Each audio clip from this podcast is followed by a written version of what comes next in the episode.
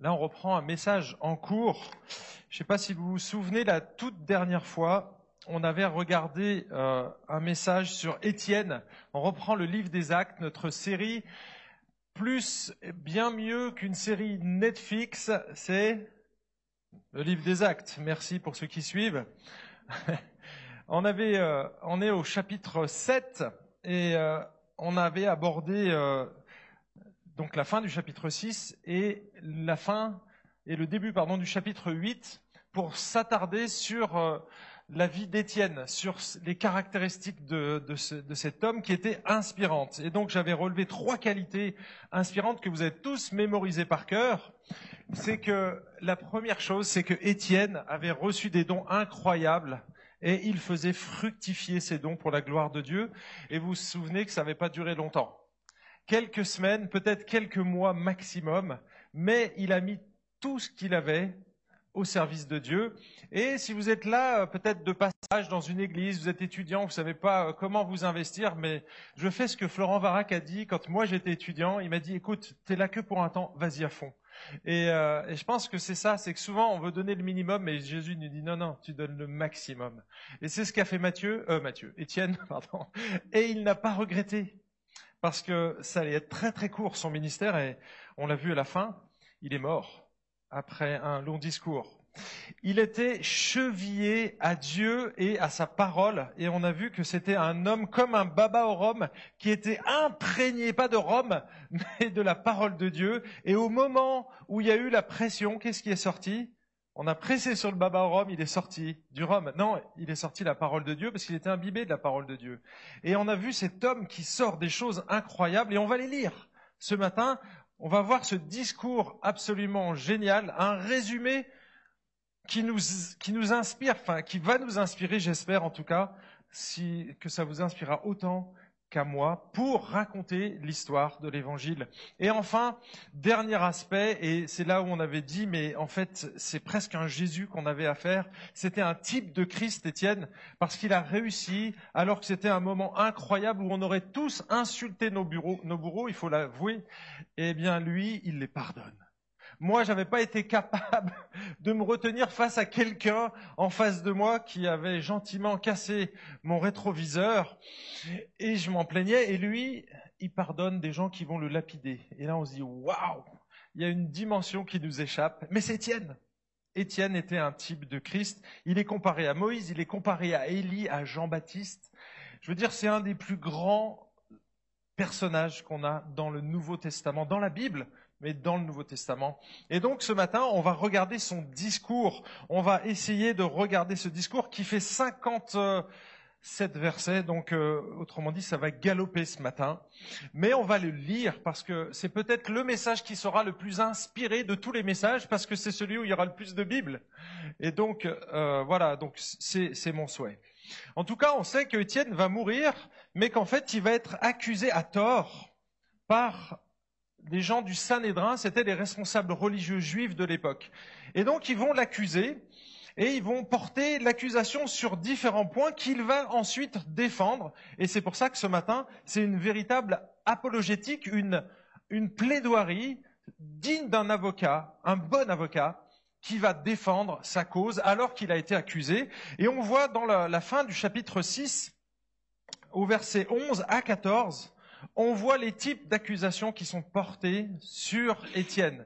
Les voilà, je les ai surlignés ici en jaune. On va lire le texte. Alors ils soudoyèrent des hommes qui dirent, nous l'avons entendu proférer des paroles blasphématoires contre Moïse et contre Dieu. Donc deux chefs d'accusation ici, ils remettent en cause la théologie d'Étienne, de, notamment sur la personne de Dieu et sur Moïse. Il poursuit, verset 13, ils produisirent de faux témoins qui disaient cet homme ne cesse de proférer des paroles contre ce lieu saint et contre la loi. Et on a les deux autres sujets, parce que le reste, finalement, ça y rejoint au verset 14, car nous l'avons entendu dire que Jésus, ce Nazaréen, détruira ce lieu et changera les coutumes que Moïse nous a transmises. Et donc, on voit ici quatre thèmes majeurs qui finalement touchent une corde sensible des juifs. Ce sont probablement les quatre sujets intouchables chez un juif. C'est Dieu, déjà, tu touches pas à Dieu.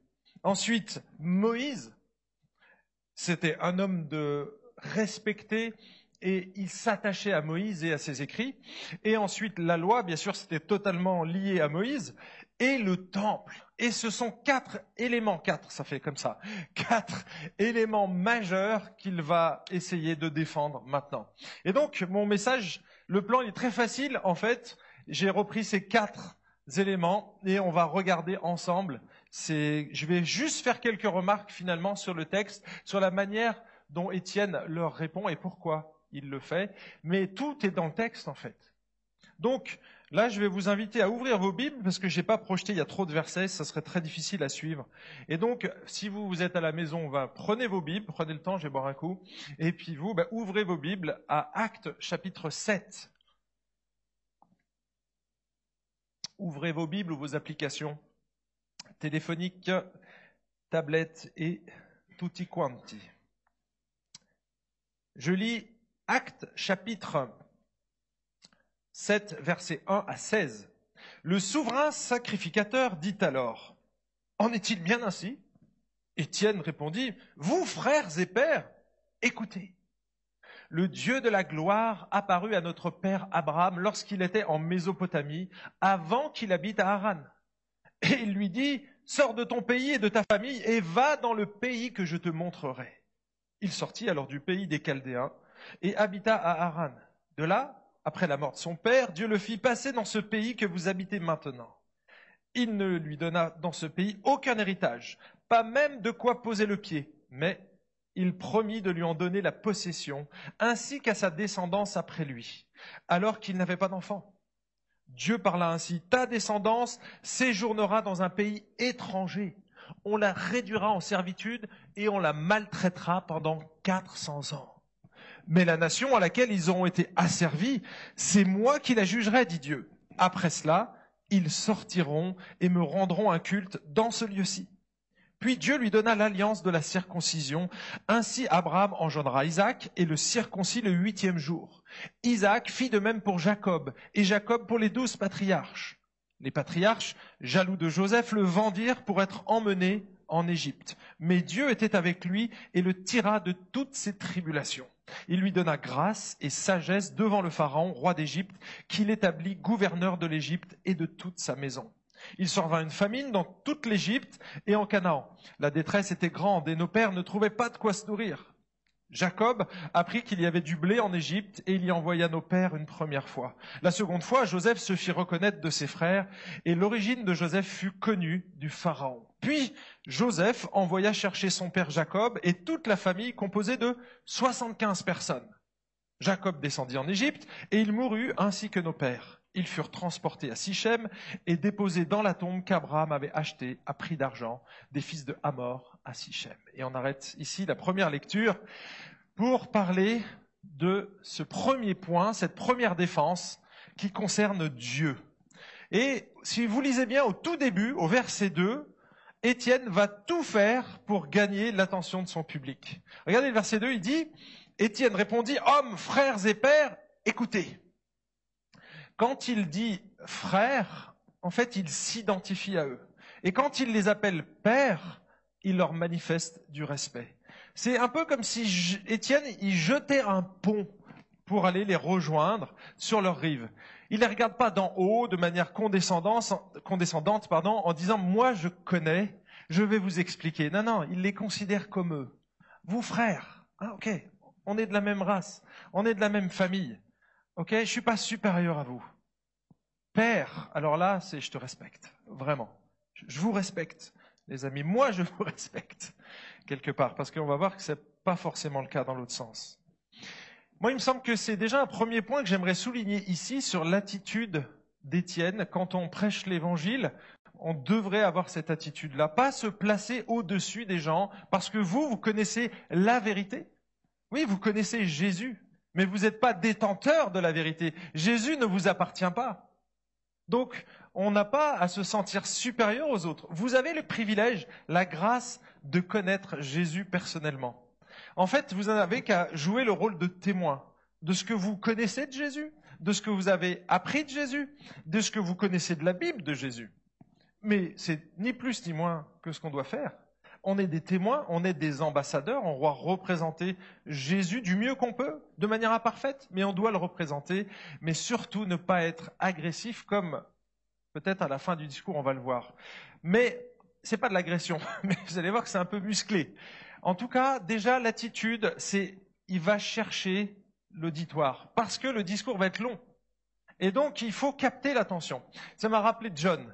Hein, vous, avez, déjà écouté des prédications de John, et au bout de 10, 15 minutes, à un moment donné, euh, on sent, on sent, c'est une technique de prédicateur. Quand l'attention commence à descendre, qu'est-ce qu'on fait? On fait écoutez Et là, tout le monde, je vais dire quelque chose d'important. Et regardez le mot qu'il utilise. Écoutez Il fait exactement comme John. Enfin, John fait exactement comme Étienne, plus exactement. Et en fait, c'est vraiment pour attirer l'attention et il veut la garder, cette attention, jusqu'au bout. Donc il va glisser des éléments culturels et des ponts avec lesquels ils peuvent le rejoindre. Mais, mais vous allez voir qu'à la fin, malgré tous ces ponts, ça se passe mal. On verra pourquoi. Là, je vous tiens en alerte. Écoutez maintenant la suite. Il faudra attendre le bout du discours pour savoir pourquoi. Donc là, vous voyez, vous êtes avec moi maintenant jusqu'au bout du message. j'espère. Vous aurez quelques excuses si vous décrochez. En tout cas, comment on sait que Étienne a réussi à capter leur attention jusqu'au bout? Comment on le sait? Il suffit de lire la fin du discours. Jusque-là, ils l'écoutèrent et ils réagirent. En général, quand on réagit, c'est qu'on écoute. La dernière fois, j'ai glissé une hérésie suisse. J'ai dit qu'il y avait des trous dans le gruyère. Pas vrai? Ça vous a fait réagir, vous les Suisses. Les Français, ça les dérange pas du tout parce que le gruyère, c'est de l'emmental pour eux. Donc ils ont trouvé ça normal. Mais un Suisse, alors maintenant, je vais balancer des petites bombes comme ça dans chaque message pour attirer votre attention. En fait, il y a un grand prédicateur qui un jour s'adressait à son, je sais pas si c'était un stagiaire ou en tout cas un jeune pasteur, et lui a dit, je pense que c'est Spurgeon, j'ai pas retrouvé la citation, et euh, il l'a dit en anglais, ça, ça, sonne mieux en anglais, mais vous allez voir, je vais la traduire après. When you preach, the people should be glad, sad or bad, bad, but never indifferent. Pour ceux qui comprennent pas l'anglais ou le mauvais anglais que j'ai, lorsque tu prêches, les gens doivent être heureux, triste ou mal à l'aise, mais jamais indifférent. Et je pense que vu la réaction des Juifs, ils n'ont pas été indifférents, et c'est pour ça qu'il a réussi à les capter jusqu'au bout. La réaction va être assez violente, mais ça prouve qu'ils ont tout entendu en fait. Et quelque part, ils vont être responsables de cela. Donc une fois que Étienne il a capté euh, l'attention de son public, il va entamer sa plaidoirie, et ça commence ici au verset 2 en fait. Il utilise trois, quatre mots. Le Dieu de, le Dieu de la gloire. Le Dieu de la gloire. Dans la Bible, il n'y a que deux mentions du Dieu de la gloire. Et vous la connaissez l'autre. Aussi bien que moi. Psaume 29, verset 3. C'est la seule mention dans la Bible où on trouve cette riche description de Dieu. MacArthur dit c'est la description la plus riche et la plus complète du Dieu tout-puissant, saint et souverain, étant donné que sa gloire est un mélange de tous ses attributs. Quand il dit ça, il reconnaît la totale souveraineté de Dieu, que Dieu est unique, qu'il est un. Et c'est ce que voulait entendre un juif. Si vous lui aviez dit que direct que Jésus était le Fils de Dieu, là, ça bloquait. Mais là, il les prend, il les caresse vraiment dans le bon sens, en disant le Dieu de gloire. Waouh Là, c'est paf, argument envoyé dans les dents de ces responsables religieux. Une fois qu'il a posé ce socle, donc le Dieu créateur, le Tout-Puissant, eh bien Étienne, il va se tourner vers le premier maillon du peuple d'Israël. Et vous le connaissez tous, ce premier maillon, il est à la fin du verset ici. Il s'agit d'Abraham. Une fois encore, c'est pas par hasard qu'il utilise le nom d'Abraham. Pourquoi? Bah, Parce que les Juifs, ils avaient une profonde estime pour Abraham. Bien sûr qu'ils mettaient Moïse toujours en avant, mais aussi, nous sommes les enfants d'Abraham. Ils, ils reconnaissaient la paternité d'Abraham sur le peuple d'Israël. Pour eux, c'était, et ils le considéraient comme le père des croyants, le père de la foi. En fait, c'était le père du peuple de Dieu. C'est lui qui était à l'origine. Et donc il le respectait profondément. Et en décrivant l'appel d'Abraham, parce que vous avez vu quand on l'a lu, il décrit comment il a été appelé, et il va décrire aussi son obéissance. en faisant ces deux choses-là, il reconnaît d'une part la souveraineté absolue de Dieu sur le salut, et donc Dieu est maître de l'histoire parce que c'est lui qui appelle son enfant, et en même temps, il reconnaît la foi d'Abraham. Pourquoi? Parce qu'il utilise cette histoire, quand on a lu le texte tout à l'heure, il parle de Abraham au moment où il a été envoyé. Il savait pas où il devait aller, et il a obéi quand même. Et là, on se dit, waouh, ça c'est la preuve que Abraham, il avait la foi. D'ailleurs, Dieu va lui compter ça comme justice. C'est parce que tu as cru et que tu as obéi et donc là, c'est une foi enracinée. C'est la foi qui sauve en fait. La foi qui sauve, elle se manifeste par un geste d'obéissance. On peut toujours croire en quelque chose, mais quand on croit quelqu'un, là, ça fait toute la différence. Deux arguments qui vont plaider donc contre l'accusation de blasphème contre Dieu et qui vont s'ajouter finalement à la plaidoirie d'Étienne. Ensuite, à partir du verset 8, Étienne y mentionne les douze patriarches. Et là encore, ce sont les hommes les plus révérés de l'histoire d'Israël, et en particulier un des douze, enfin c'est même le treizième, c'est Joseph. En citant Joseph et en partageant les éléments clés de sa vie, Étienne, il va leur montrer que la vie d'Étienne, en fait, elle annonçait une vie plus grande, celle d'un autre libérateur, un libérateur plus grand. Bien sûr, en fait, la vie de Joseph, pointait sur celle de Christ. D'ailleurs, on dit que c'est un type de Christ. La typologie dans la Bible, c'est, ce sont tous les personnages qui ont vécu des choses semblables à Jésus, semblables au Messie. On dit que c'est un type de Christ. Et Joseph était un type de Christ. Regardez quelques caractéristiques de, Joseph. En fait, comme les, les, euh, pardon, les douze patriarches ont rejeté Joseph à un moment donné, hein, eh bien Jésus lui aussi a été rejeté. On sait aussi que Jésus, il a été livré, euh, pardon, que Joseph a été livré à cause de la jalousie de ses frères, de ses proches. Et qu'est-ce que Jésus a subi? Exactement la même chose. On sait que Joseph, il a été emprisonné pour de fausses accusations. C'est Madame Potiphar, l'épouse de Potiphar, qui l'a accusé de viol. Et en fait, c'était des fausses accusations qui l'ont conduit en prison. Jésus, il est allé en prison, il a été arrêté, on l'a profondément martyrisé. Pourquoi? Fausses accusations. Fausses accusations. Ensuite, il a été libéré, Joseph, et exalté au plus haut poste qu'on puisse, juste en dessous du pharaon, Premier ministre. Il s'est retrouvé Premier ministre à gérer une nation, vous imaginez C'est un, gars qui était en prison. Il se retrouve Premier ministre. Et qu'est-ce que Jésus a fait? Eh bien lui aussi, il a été en prison, mais il va être élevé. Lui aussi va être élevé au plus haut poste qu'on puisse. Il n'y a personne qui peut être au-dessus de Jésus. Donc vous voyez, c'est le type, ça ressemble, mais Jésus, il surpasse quoi. Et enfin, enfin, Joseph, il va délivrer ses frères qui étaient pécheurs de la mort physique, parce qu'il y a eu la famine, et donc ils viennent se réfugier, et là ils découvrent que Joseph finalement va leur sauver la vie, il leur sauve la vie, et en fait il attend leur repentance, il l'accueille, et c'est comme ça qu'il va les sauver. Et qu'est-ce que fait Jésus? Ben, Il fait rigoureusement la même chose, mais d'une manière spirituelle. Il va délivrer des pécheurs de la mort spirituelle en accueillant leur repentance. Ça, c'est le salut que Jésus va opérer. Donc vous voyez, il y a vraiment des similitudes entre Joseph et Jésus. Et qu'est-ce qu'ils ont fait avec Joseph?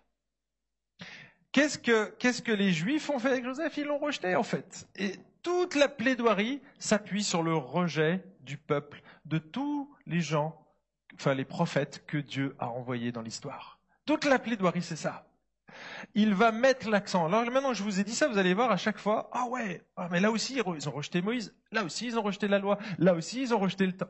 On se dit, waouh, c'est impressionnant. En fait, il prépare sa plaidoirie pour mettre le, coup fatal dans les trois derniers versets.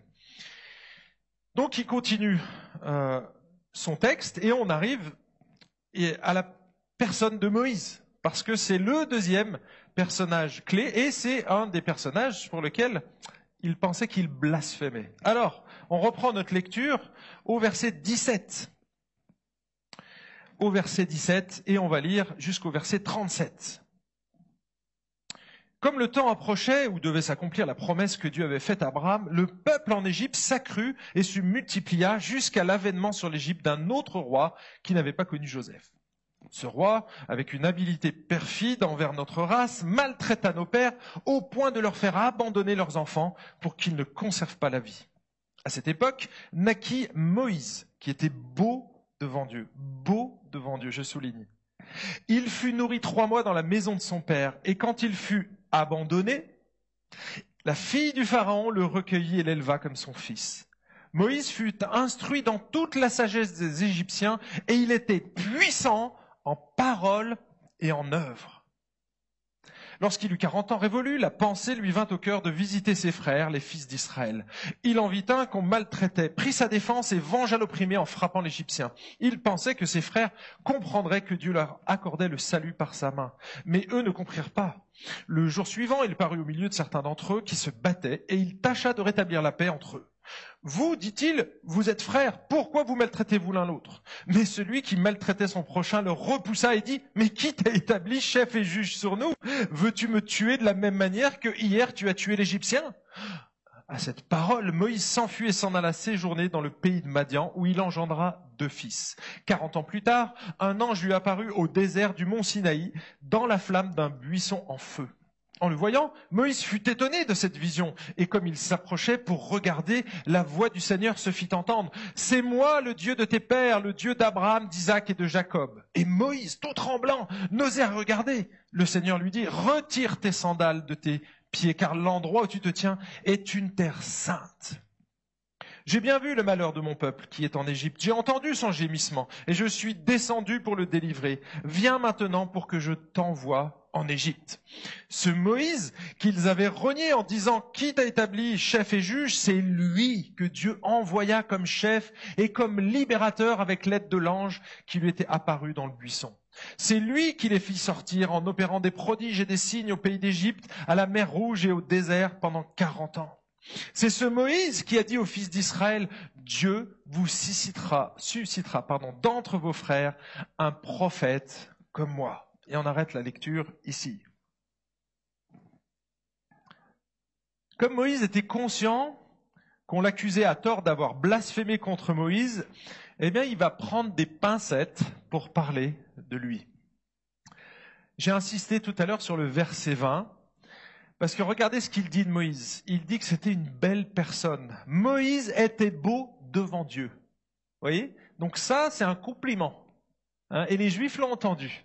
Ah, il n'est pas en train de critiquer Moïse. Ah, intéressant, quand on fait une plaidoirie sur une personne, on relève justement ses côtés positifs. Au verset 22, il précise que Moïse était puissant en parole et en œuvre. Et là, de cette manière, Étienne montre que Moïse était quelqu'un de remarquable et quelqu'un qu'il respectait. Et ça, ils avaient besoin de l'entendre, parce qu'ils pensaient que les chrétiens que ce Jésus avait tout rejeté. Il avait rejeté Dieu en transformant la personne de Dieu par sa théologie, mais aussi Moïse et les écrits de Moïse, la loi. Et il pensait que Jésus avait tout balayé, mais ce n'est pas du tout ce que Jésus est venu faire. Il n'est pas venu abolir la loi. Qu'est-ce qu'il est venu faire, Jésus? Accomplir la loi. Ça change tout. Jésus est l'accomplissement de tout, finalement, de la loi, du temple. Et on verra tous ces détails tout à l'heure. En fait, Étienne va mentionner plusieurs événements de la vie de Moïse pour mettre en, évidence celle de Jésus. Regardez le verset 35. Ce Moïse qui les avait reniés en disant Qui t'a établi chef et juge? C'est lui que Dieu envoya comme chef et comme libérateur. Et là, on voit que Étienne est un avocat redoutable parce que maintenant qu'il a démontré qu'il n'avait absolument pas rejeté Moïse, il va les retourner comme une crêpe en montrant que c'est la nation elle-même qui est coupable d'avoir rejeté Moïse. Étienne veut les amener à constater que de tous les temps, les Israélites ont rejeté les prophètes que Dieu leur envoyait. Ils ont rejeté Joseph, mais ils ont aussi rejeté Moïse. Et là, ils sont en train de rejeter le dernier prophète, l'ultime prophète, Jésus. Il veut leur montrer que finalement, depuis tout le temps, ils ont rejeté ce que Dieu leur envoyait. Ils veulent pas entendre, en fait. Ils ont la nuque raide. C'est des orgueilleux, en fait, tout simplement. Et donc, Moïse, lui, a fait partie de ces prophètes que Dieu a envoyés et qui a été aussi rejeté. Mais il veut surtout les amener, par la bouche de Moïse, à constater que Moïse y pointait plus haut que lui, en fait. Regardez, verset 37. C'est ce Moïse, celui que vous connaissez, que vous chérissez, c'est celui-là qui a dit aux fils d'Israël, et là il cite la Bible, Dieu, vous suscitera, suscitera pardon, d'entre vos frères un prophète comme moi. Et là il pointe sur Jésus, sur le Messie ultime, celui qui allait vraiment libérer Israël du péché en fait. C'est ce grand libérateur. vous savez que le texte qu'il cite ici était connu des Juifs euh, au temps de, de Jésus. C'était un passage du Deutéronome chapitre 18 verset 15 et qui est repris dans Jean 6, 14, et c'est la foule composée essentiellement de personnes juives qui cite cela. Regardez, Jean 6, 14. Euh, pardon, c'est ici, Jean 6, 14. Celui-ci est vraiment le prophète qui doit venir dans le monde. Donc vous voyez, dans la culture juive, les gens connaissaient, savaient qu'il y avait un prophète. Simplement, les responsables juifs ne voulaient pas le reconnaître. Mais les autres, la plupart des gens dans les foules, voyant les miracles de Jésus, voyant son enseignement, son autorité, ont reconnu ce Jésus et ils le disent là. C'est lui le prophète qui devait venir. C'est celui que Moïse a annoncé. C'est celui. Et il nous a dit quoi? De l'écouter. Donc nous on l'écoute. Qu'est-ce qu'ont fait les responsables religieux? Comme ils l'ont fait avec Moïse, comme ils l'ont fait avec Joseph. Ils l'ont rejeté. Donc tout à l'heure, je disais que là, il cite Moïse, il cite Joseph pour pointer sur Christ. Et on voit encore une fois ici, avec Moïse, quelques éléments christologiques. Donc issus de la typologie. On voit que Moïse, il a été humilié en quittant le palais de Pharaon. Qu'est-ce que Jésus a dû faire? Il a dû aussi être humilié. Qu'est-ce que Moïse a, il a été rejeté par les siens, hein, parce qu'on le voit ici, euh, il dit mais toi tu as commis un péché, et hop, il est écarté. Jésus aussi a été rejeté par les siens. Moïse a été le berger d'Israël pendant un temps, et Jésus c'est qui? Le bon berger. En fait, Jésus va libérer le peuple de l'esclavage du péché alors que Moïse a libéré le peuple de l'esclavage d'Égypte. Et le parallèle est fait. Et voyez ici, il fait tous les ponts entre l'Ancien Testament. Il nous explique quelque part que le Jésus qu'on a aujourd'hui est l'accomplissement de toutes les promesses. Et au travers des différents personnages, il va, ah, montrer que Christ était là qu'il était déjà présent. Il était en filigrane et qu'il va vraiment mais exploser et que ça va être évident, sauf pour ceux qui ne veulent pas le reconnaître. Bien sûr, la, la suite, c'est la loi. La loi, et c'est les versets 38 à 43. Donc vous pouvez reprendre le texte avec moi. Et là encore, Moïse va montrer que le peuple a rejeté la loi. Étienne, pardon. C'est lui qui, dans l'assemblée au désert, était avec l'ange qui lui parlait sur le mont Sinaï. Et avec nos pères, il reçut de vivants oracles pour nous les donner. Nos pères ne voulurent pas lui obéir mais le repoussèrent et dans leur cœur ils se tournèrent vers l'Égypte en disant à Aaron, fais-nous des dieux qui marchent devant nous, car ce Moïse qui nous a fait sortir du pays d'Égypte, nous ne savons ce qui lui est arrivé. Impatient. Et en ces jours-là, ils firent un veau ils apportèrent un sacrifice à l'idole et se réjouirent des œuvres de leurs mains. Alors Dieu se détourna et les livra au culte de l'armée du ciel, selon qu'il est écrit dans le livre des prophètes. M'avez-vous offert des victimes et des sacrifices pendant quarante ans au désert, maison d'Israël Vous avez porté la tente de Moloch et l'étoile du dieu Ronfa.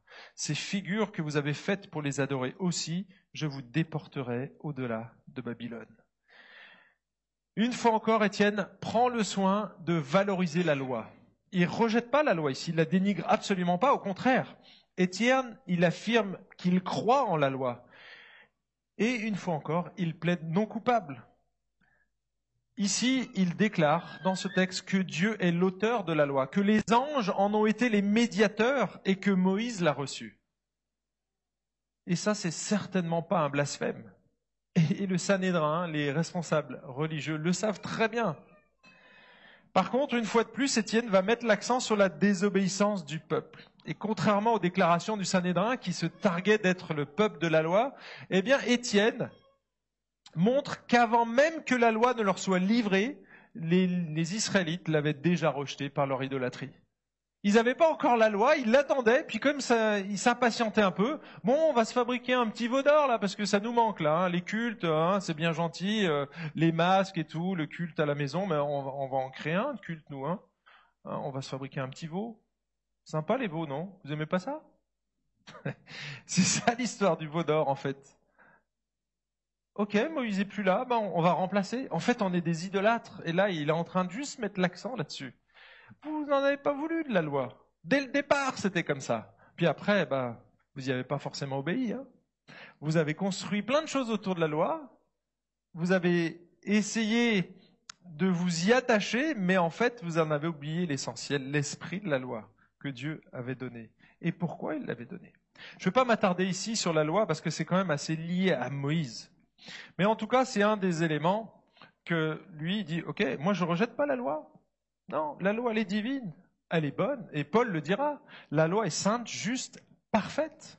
Et donc, c'est pas la loi le problème, les amis. Quand on met des radars sur une route, c'est pas le problème des radars. J'ai reçu un PV cette semaine, j'étais content. Et en fait, c'est quand on la dépasse. Même de pas beaucoup, mais c'est suffisant. Et vous voyez, le problème, c'est pas, pas le radar. Hein. Le problème, c'est celui qui conduit sa voiture qui va trop vite. En fait, quand il n'y a pas de loi, c'est génial quand il n'y a pas de radar, parce que on peut conduire comme on veut, mais ça, n'empêche pas qu'on ait des chauffards, qu'on conduit n'importe comment. Finalement, le radar, il est juste là pour dire, oh, là, là, t'as fauté, là, là, là, t'as dépassé une certaine vitesse. Vous voyez, il, est, il est là pour nous dire, oh, nous rappeler, t'es pas parfait. T'as besoin de quelque chose d'autre, toi. Vous voyez, la loi, elle est un pédagogue qui doit nous mener à la grâce et à Christ.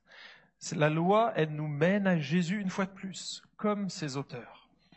Allez, on continue la lecture parce que j'ai encore pas beaucoup de temps. Verset 44, et là on va parler du temple, parce que c'était un truc sur lequel ils étaient vraiment attachés, les, Juifs. Le temple. Nos pères avaient au désert la tente du témoignage, comme celui qui parlait à Moïse avait ordonné de la faire d'après le modèle qu'il avait vu. Après l'avoir reçu, nos pères l'introduisirent sous la conduite de Josué dans le pays conquis sur les nations que Dieu chassa devant eux.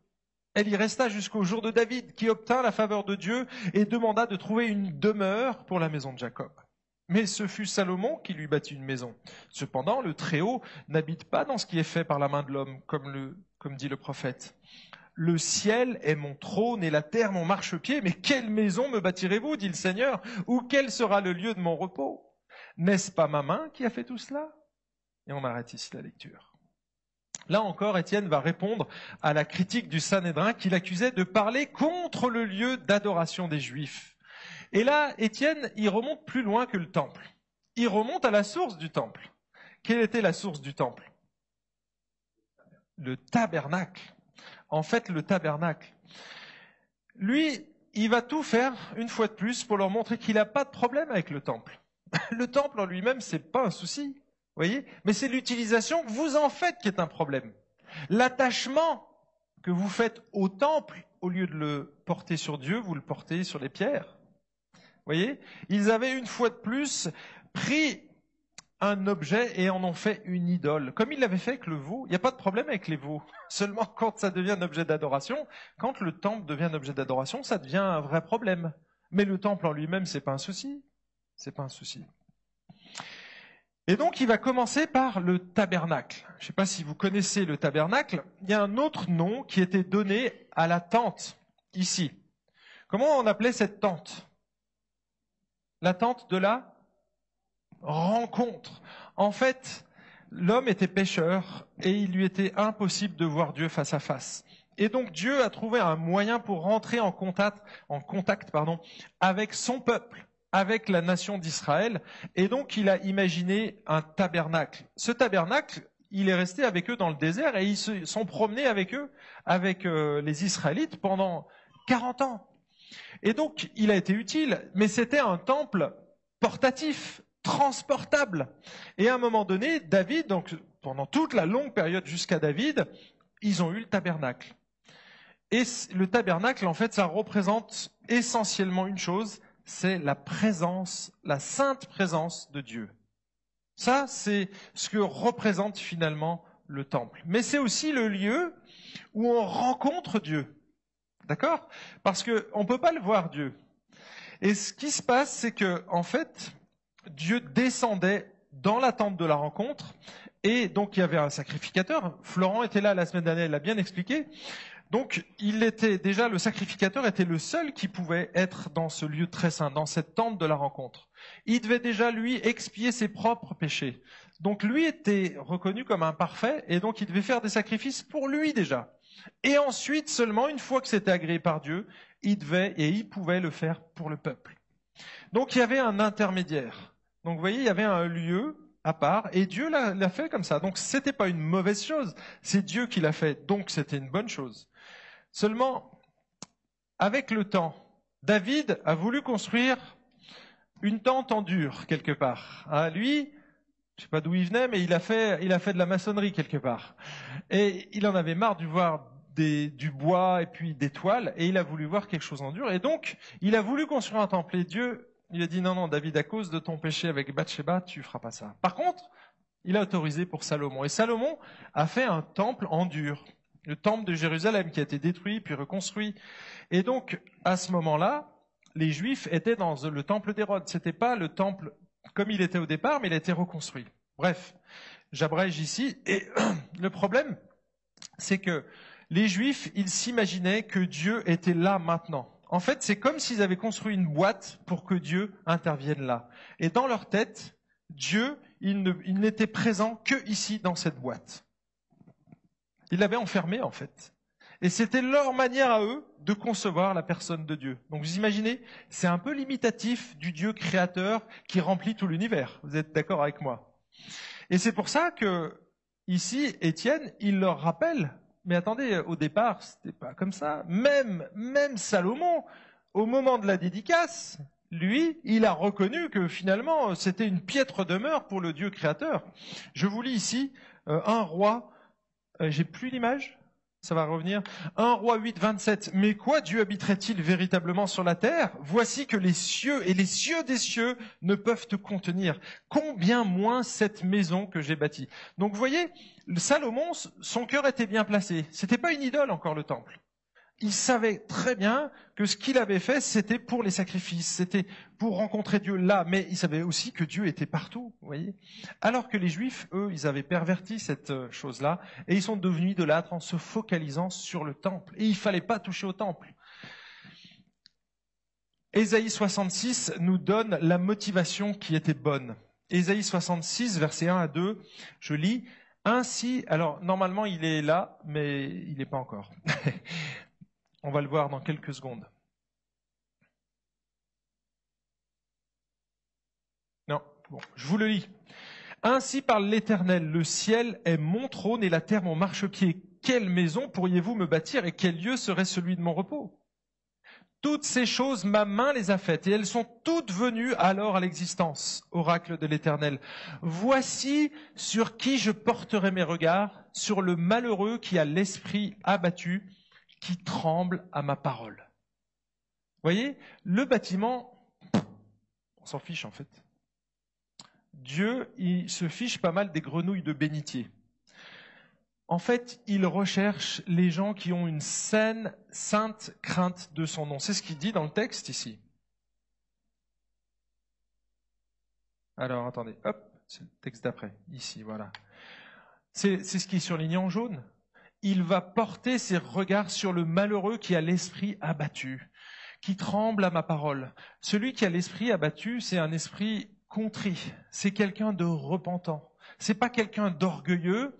Et, l'opposé, l'antonyme, ce serait le cou raide. Vous voyez? L'esprit abattu, le contraire, l'opposé, c'est celui qui a le cou raide. Et qu'est-ce que les juifs religieux ici, comment ils les qualifient?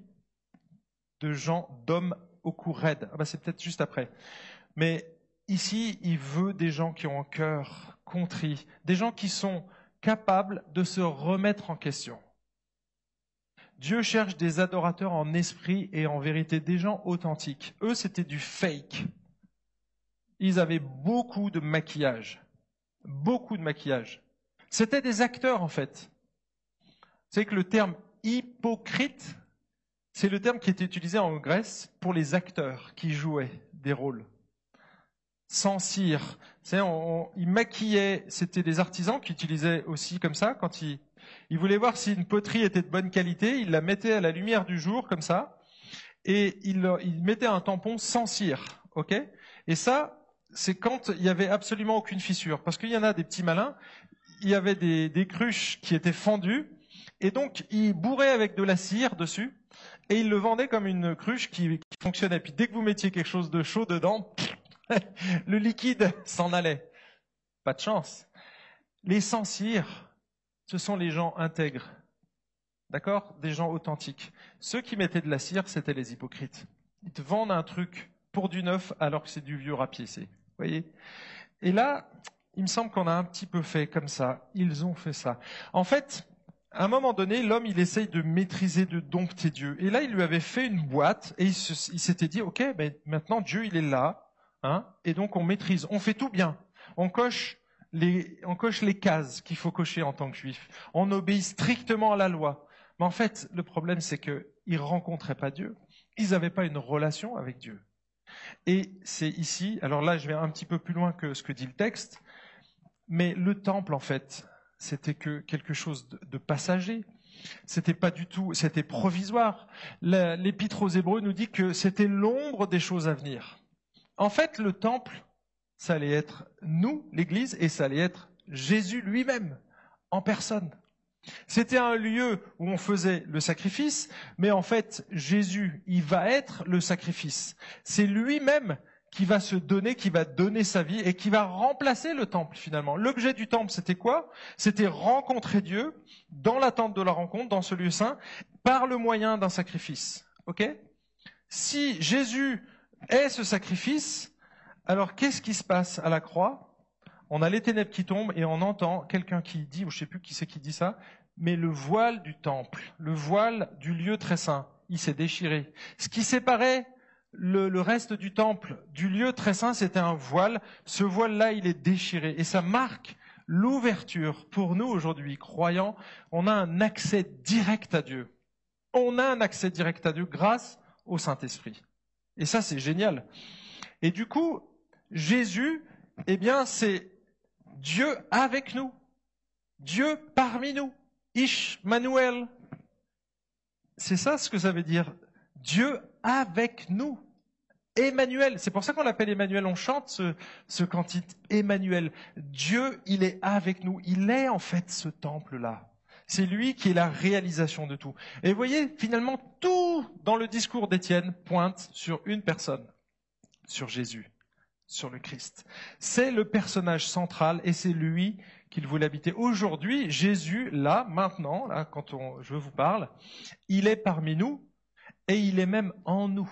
Parce que nous sommes le temple du Saint-Esprit. L'Église est le temple du Saint-Esprit parce que l'Esprit est en nous. Et donc l'Esprit est présent, Dieu est présent par son Esprit dans l'Église, dans nos relations. Et donc vous voyez, on n'a plus besoin d'aller dans un temple parce que c'est nous le temple. Nous sommes le temple. Et ça, c'est une transition que les Juifs n'étaient pas prêts de faire. Et là, ça va se terminer d'une manière très musclée. Regardez les versets 51. Homme au cou raide, incirconcis, incirconcis de cœur et d'oreille, vous vous opposez toujours au Saint-Esprit, vous comme vos pères. Lesquels, pardon, lequel des prophètes vos pères n'ont-ils pas persécuté ils ont mis à mort ceux qui annonçaient à l'avance la venue du juste, dont vous êtes devenus maintenant les meurtriers après l'avoir livré, vous qui, avez reçu la loi sur l'ordre des anges et qui ne l'avez pas gardée. En entendant cela, ils furent exaspérés dans leur cœur et ils grinçaient des dents contre lui. Et on connaît la suite. Il va être lapidé et il va mourir. En fait, ici, les chefs religieux grinçaient des dents. Je ne sais pas si vous avez déjà eu cette sensation. Quelqu'un qui vous irrite au plus haut point. Vous voyez, vous serrez les dents et vos maxillaires se tendent et c'est exactement ce qui se passe ici. Là, les juifs, c'était insupportable. Parce qu'ils montrent un discours auquel ils n'ont rien pu dire. Parce qu'il avait totalement raison. Mais comme ils ont la nuque qu'ils sont orgueilleux, qu'ils sont pas prêts à se remettre en question, eh bien, le jugement tombe. Le jugement tombe, et là, ça sera une odeur de mort pour l'évangile. Vous savez, l'apôtre Paul, il utilise cette image du cortège triomphal, et il dit que l'odeur de l'évangile, elle est soit une odeur de vie qui mène à la vie, soit une odeur de mort qui mène à la mort. Et il prend l'image du cortège où c'était le vainqueur donc dans l'armée romaine qui, remportait une victoire. Et donc dans ce cortège, on faisait la fête à Rome. Il y avait des grandes marmites d'encens, de la fumée. Donc vous imaginez le spectacle, fin de la Coupe du Monde. Et puis là, on a le, le cortège qui traverse dedans. On a le général et tous les militaires vainqueurs. Pour eux, l'odeur qui est là, cette odeur, c'est une odeur de vie, de victoire. Mais dans le même cortège, il y avait aussi les prisonniers. Et les prisonniers, quelques-uns, allait être exécuté. Et donc le même parfum, la même odeur, le même encens, c'était une odeur de vie pour l'armée romaine et une odeur de mort pour les condamnés. Eh bien, c'est exactement ce qui se passe ici. C'est que c'est une odeur géniale, l'évangile, si on l'accepte. Mais si on le refuse, c'est une odeur de mort. Et là, ça sentait pas bon. Parce que pour eux, ça veut dire qu'ils étaient condamnés. Ils ont encore une fois rejeté le Messie. Une fois de plus. Et c'est ce qu'il dit. C'est pour ça que le jugement, il est sévère. Je ne pense pas qu'on soit appelés, nous, en tant que chrétiens, à être juges comme ça vis-à-vis de nos contemporains, de vos voisins. À moins que ils connaissent tout l'évangile. Ils connaissent tout l'évangile. Et ils ont une attitude orgueilleuse. Ils ne veulent pas reconnaître qu'ils sont pécheurs et qu'ils ont besoin du Messie. À partir de ce moment-là, ça devient violent, mais c'est parce qu'il a affaire à des responsables juifs qui connaissent tout. Ils connaissent la loi, ils connaissent les prophètes, ils connaissent les promesses, ils savent que le Messie doit arriver. Donc en fait, ils ont, coché toutes les croix du gars qui est prêt à se convertir. Sauf que la dernière étape, ils ne la franchissent pas. Et là, eux, ils blasphèment. Mais contre le Saint-Esprit. Et c'est ça le blasphème contre le Saint-Esprit. C'est pas une parole, c'est une attitude de cœur. C'est une attitude de cœur. Eux ont blasphémé clairement contre le Saint-Esprit qui a inspiré Étienne, qui leur a annoncé l'évangile et qu'ils ont rejeté. Ça, c'est le blasphème contre le Saint-Esprit. Si vous avez peur de blasphémer contre le Saint-Esprit, les amis, c'est une attitude de cœur. C'est pas vos paroles. Vous pouvez même insulter Dieu à un moment donné. Je vous encourage surtout pas à le faire. Hein. Mais, mais l'apôtre Paul est le plus grand des blasphémateurs. Il le dit lui-même dans Timothée. Donc, c'est pas la parole. C'est pas une parole. C'est vraiment une attitude de cœur. Un endurcissement du cœur. Et Dieu veut nous en préserver. Alors ce matin, je ne vais pas être aussi violent qu'Étienne, parce que peut-être que vous ne connaissez pas Jésus encore, mais vous n'êtes pas responsable religieux, vous n'enseignez pas les autres. Donc vous, le message, il est moins violent, mais la conséquence est la même. Vous avez besoin de Jésus. On a tous besoin de Jésus, et les pasteurs en premier. Si on, nous comparait aux sacrificateurs, on serait les premiers à avoir besoin du sacrifice, parce qu'on est pécheurs, comme vous. Et vous voyez, on a tous besoin de Jésus. Donc ce matin, c'est un appel solennel, les amis. Si vous rejetez Jésus, vous vous trouvez dans la même condition que ces responsables religieux. Vous avez la possibilité de l'accueillir. Alors je vous pose la question. Pour vous, l'évangile, c'est une odeur de vie ou c'est une odeur de mort? Où est-ce qui vous conduit cet évangile? Est-ce qu'il vous conduit dans les bras de Jésus, dans la victoire absolue sur la mort, sur le péché, sur tout? Ou est-ce qu'il vous conduit à la mort, à la condamnation? Et à l'enfer, à l'éloignement éternel d'avec Jésus? Parce qu'il n'y a pas de choix en fait, il y a ces deux destinées. Soit vous suivez Jésus et vous allez dans sa présence, Soit vous ne suivez pas Jésus, vous restez comme vous êtes, et de toute façon, vous êtes déjà destiné à être éloigné de la présence de Dieu parce que votre péché vous prive de sa présence et que vous ne pourrez pas franchir d'un pont à l'autre comme ça. Vous avez besoin du pont parfait. Et ce pont parfait, c'est Jésus.